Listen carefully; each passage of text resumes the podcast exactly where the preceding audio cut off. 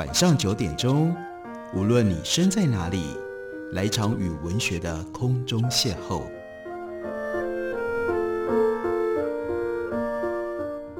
杨照谈书，邀您一同遨游文学世界，认识古今中外的经典之作。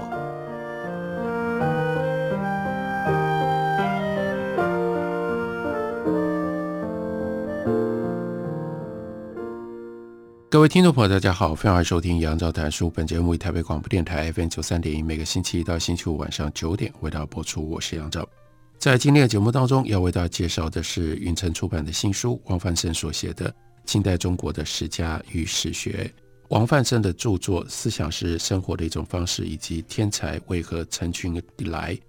在过去的节目当中曾经为大家介绍。所以关于这个作者，我只是简单的借由。云城出版公司书中的简介跟大家念过去。台湾大学历史学系的学士、硕士，美国普林斯顿大学的博士，历史学家。二零零四年当选中研院院士，二零零五年获选英国皇家历史学会学士，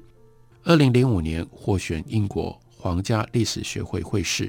曾任中央研究院代理院长、副院长，中央研究院历史语言研究所所长。王泛生研究的范围以十五世纪以降。到近代中国的思想文化史为主，还有很多的重要的著作。这次的这本新书书名上面就显现了要讲中国的史家与史学。不过在文章里，王泛生碰触到一些更普遍关于我们怎么了解历史，怎么形成历史记忆，以及历史记忆、历史的印象如何改变各种不同的普遍的主题。例如说，在一篇文章里，他就告诉我们一个非常有趣的经验。他说，将近二十年前，在一次从台北车站回南港中研院的计程车旅程上，司机问起我的职业，我回答说是历史教授。于是我们讨论起一些历史事件来。在这次谈论当中，我注意到他的历史知识与我相当不同。我的历史知识大多来自于专业。司机的历史知识最多来自于戏台讲古谈天，甚至是政见发表会，两者不一定完全不同，但出入之处非常之多。而他对这些知识相当坚持，这一点很有趣。他说他完全不理会我这个史学专业工作者的意见，这种经验此后还一直不断地碰到，于是这种经验就提醒了黄泛生。在专业史学之外，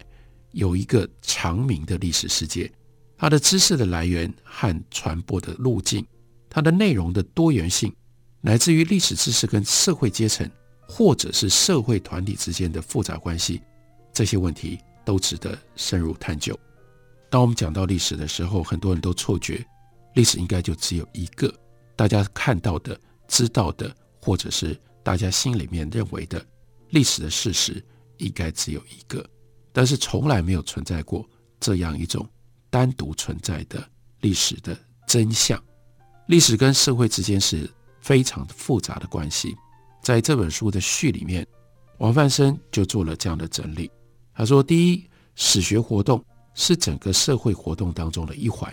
所以史学必定跟整个社会密切互动，尤其是在剧烈变动的时代，史学变化的理路。许多应该要从史学内部的发展去了解，但是不要忘了，有很多时候史学对于历史的知识之所以有变化，它的关键因素在史学之外，例如说周遭环境的思潮、政治社会认同等等，我们也不能忽略。第二呢，史学知识或者是历史记忆是整个社会活动的一部分，对于整个社会都有意义。对所有的决定跟行为也能够产生微妙的作用。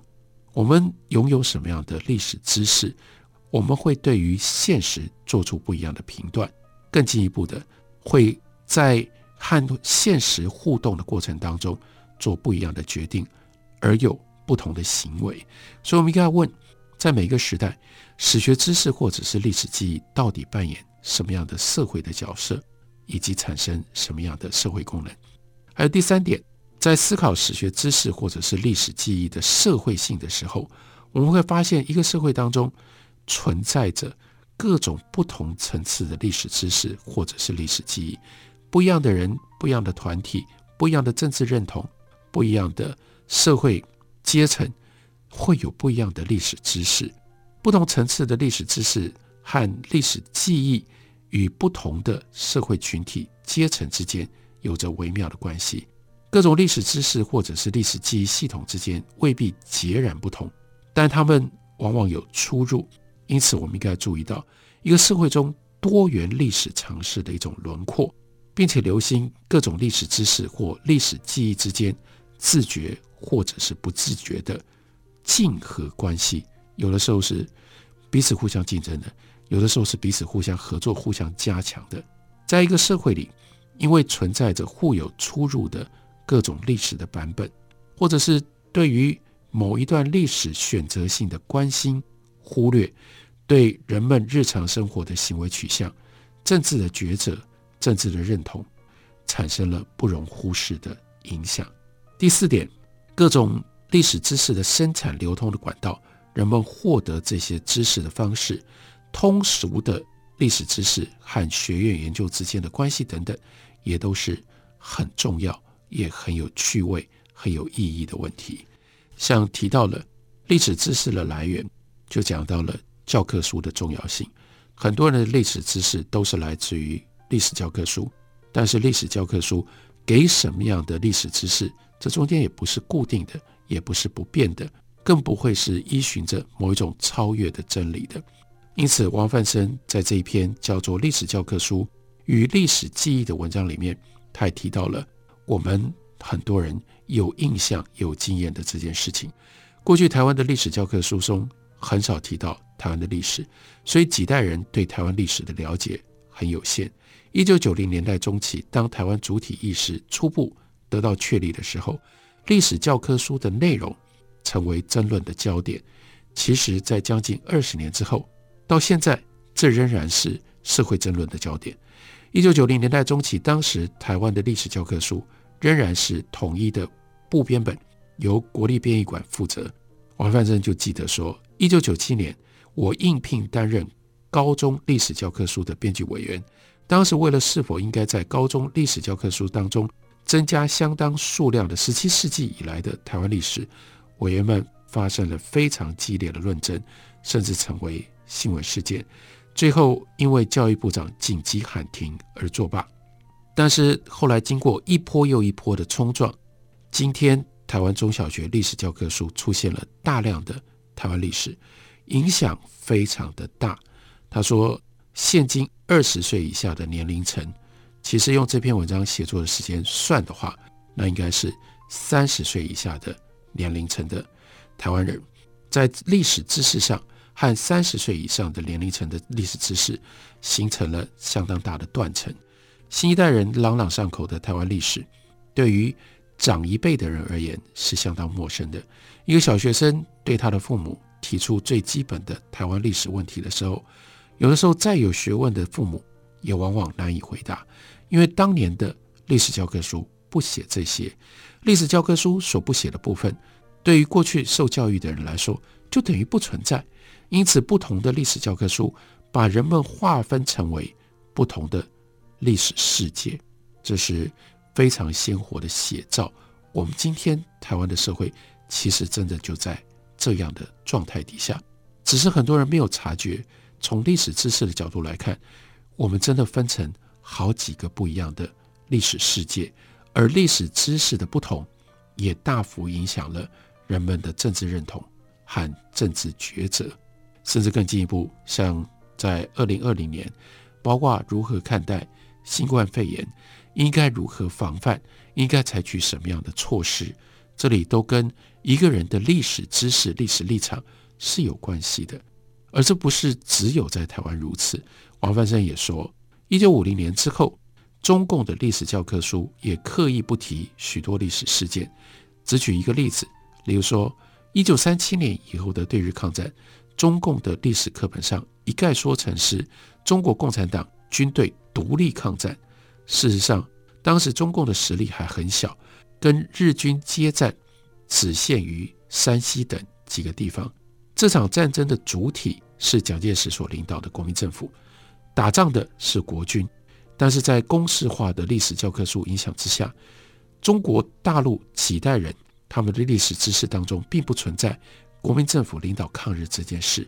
以至于近年来，当有历史书籍重述这段历史的时候，竟然造成了中国大陆社会上极大的震撼。你会说，哈，原来抗战不是共产党打的，原来有国军，原来有国民政府，我们会觉得很荒唐。但是在大陆，这是。真实具体的事情，在台湾历史教科书当中属于常识的部分，在中国大陆则变成了具有高度批判性的奇怪的言论。王泛生特别说，他的这本书在探讨的是历史书学的运作机制，这种运作机制包含范围很广，过去、现在、未来的部分也有历史书写。实作的部分，例如说如何形成各式各样的历史写作，为什么要写，如何写，这种涵盖非常广泛的问题。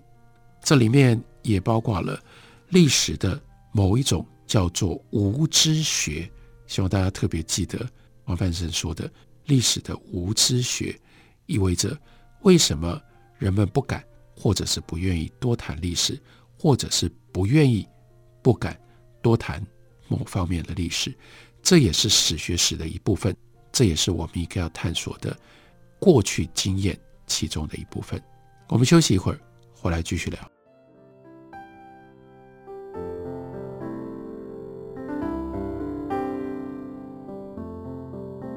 听见台北的声音，拥有颗热情的心。有爱与梦想的电台，台北广播 FM 九三点一。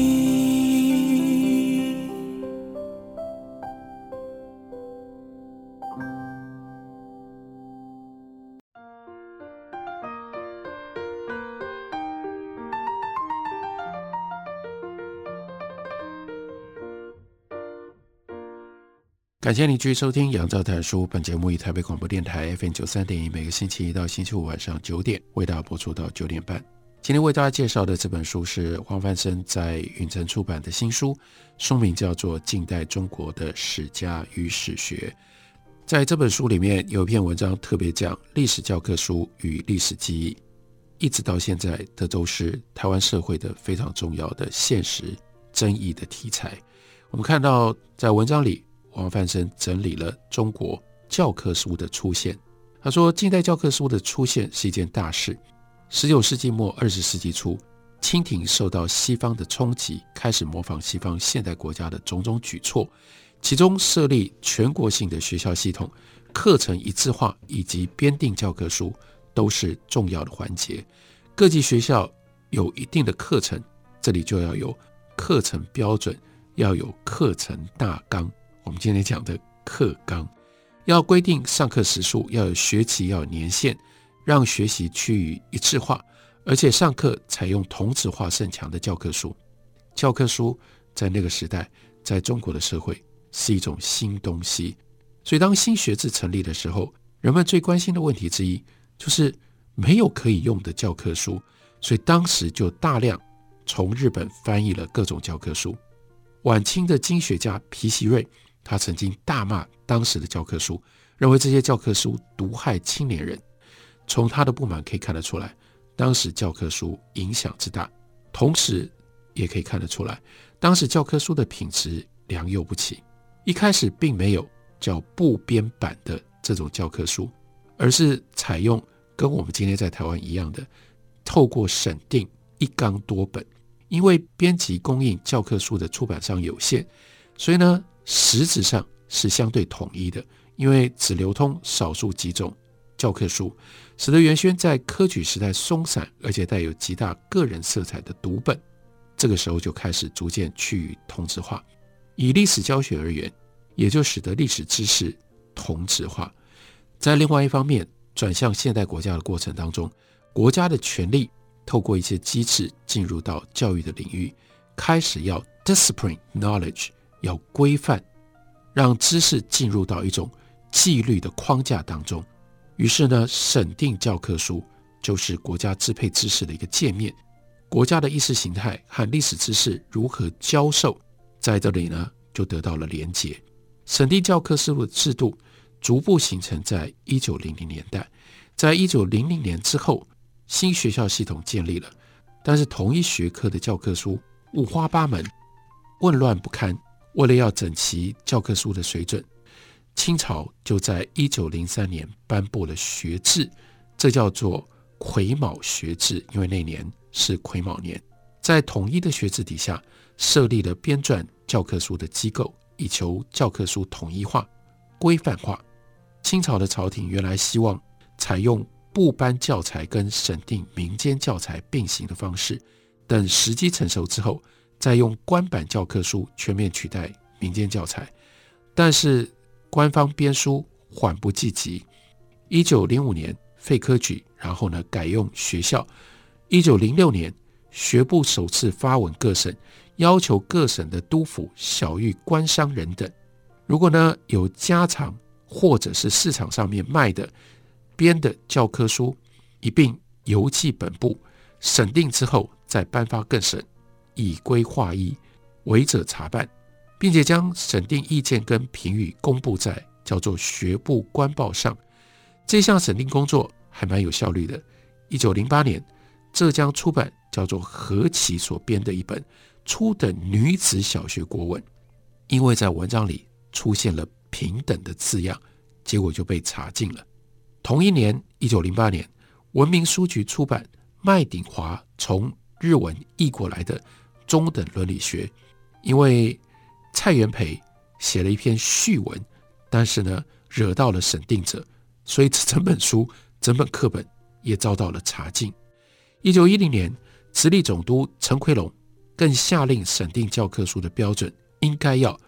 巩固三纲五常，如果内容有蔑视礼教、倡言平等、鼓吹自由结婚，就一律查禁。这是那个年代对于教科书的干预，并不是在这个之前国家就不干涉到知识。事实上，大家都知道，例如说乾隆朝。大规模禁书的过程当中，许多不合规定的书被查禁了。不过那时候查禁的这些书不是教科书，而且呢是在流通了之后被发觉有问题才遭到查禁，跟审定制度的先行查阅有所不同。不过我们也不能够过度夸张审定的效力，模糊地带很大。教科书的作者、出版商刻意跟审定机构捉迷藏的例子。也很多。如果我们看商务印书馆庄瑜写过的一篇《谈谈我馆编辑教科书的变迁》这篇文章，就知道二十世纪一开始，政府每一次颁布新章程、新命令，教科书的出版商就得要迅速做出相应的改变，不然就没有办法在市场生存。而商务印书馆长期以来一直是中国的这个教科书市场上面最大宗。最大的赢家，因此呢，这样的经验就非常的有趣，也非常的重要。在一九零五年到一九三一年二十六年当中，关于教科书的新章程、新命令，一共有过十五次的改变。这些改变呢，有两个趋势：第一呢，是由松散的在地的，甚至是个人化的历史教材，转向少数几种教科书，形成垄断。第二呢，随着政府对于意识形态的关注，教科书当中所传达的历史叙事越来越统一，跟官方意识形态不合的，每每就遭到了淘汰。尤其是一九二八年发生什么事？那是国民革命军北伐成功，要求要用三民主义作为教育基础来检定教科书，这是教科书内容一致化的一次高峰。王范生在书里面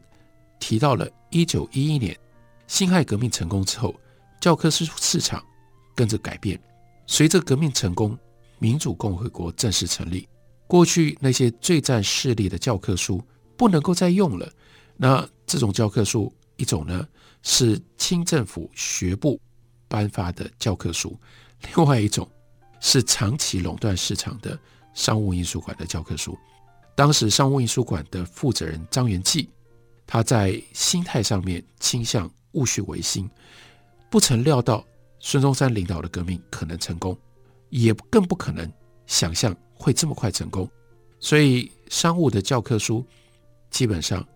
一直维持原状。不过当时在商务工作的陆费奎，他的态度就跟老板张元济不一样。陆费奎他在清末。积极参与革命活动，在他的认识当中，革命很快会成功。一旦革命成功，以共和政体为内容的教科书会炙手可热。所以陆费奎他从一九零八年在商务印书馆工作，同时也跟两三个同志趁着夜间阿鲁拜斗做兼职，筹备另一套以民主共和作为宗旨的教科书。民国成立之后，新的教育部颁布了《普通教育暂行办法通令》。这份通令规定，教育宗旨以养成共和国国民为宗旨，凡各种教科书勿合共和民国宗旨，清学部颁行之教科书一律禁用。凡民国通行教科书，其中如有遵从满清朝廷及旧时官制军制等，并避讳抬头字样，应由。各该书局自行修改，呈送样本于本部与本省民政司教育总会存查。如学校教员遇有教科书中不合共和宗旨者，可随时删改，亦可指出，呈请民政司或教育会通知该书局改正。这道命令其实是当时的教育总长蔡元培委请中华书局的陆费奎。代你的，所以这个时候，中华书局就取代了商务印书馆，得以崛起。这个内容跟刚创立的中华书局宣言书，这是一九一二年二月，完全相符，又是同一个人写的。在宣言当中，陆废奎就宣称：教育不革命，国基无有巩固；教科书不革命，教育目的终不能达也。王者异族当国，政体专制。束缚抑压，不遗余力；教科图书钳制弥盛，自由真理、共和大义莫由灌输，及国家界说亦不得名。最近史事亦记直书。所以呢，这个陆费奎这个时候他是球员兼裁判，订定了一个跟自己偷偷编成的教科书相合的宗旨，借由新成立的民国政府通令全国。为自己出版的教科书，马上就取得了合法性。这批新的教科书有几样特点：第一，历史故事重视古今大事、文明进化以及君权民权的消长；第二，对于历史上的异族采取贬义的态度；第三，旧版教科书以忠君尊孔为主，新版则以民主共和作为宗旨。政权改变了，一定要求历史教科书要改变。历史教科书改变了，人们对于历史的认识以及从历史当中所得到的价值体系也就改变了。这是非常重要、潜移默化对于社会的影响。我们可以借由王泛生所写的这一篇历史教科书与历史记忆，可以了解在这些方面一些重要的变化。这篇文章就收录在。近代中国的史家与史学这本书里，感谢你的收听，我们明天同一时间再会。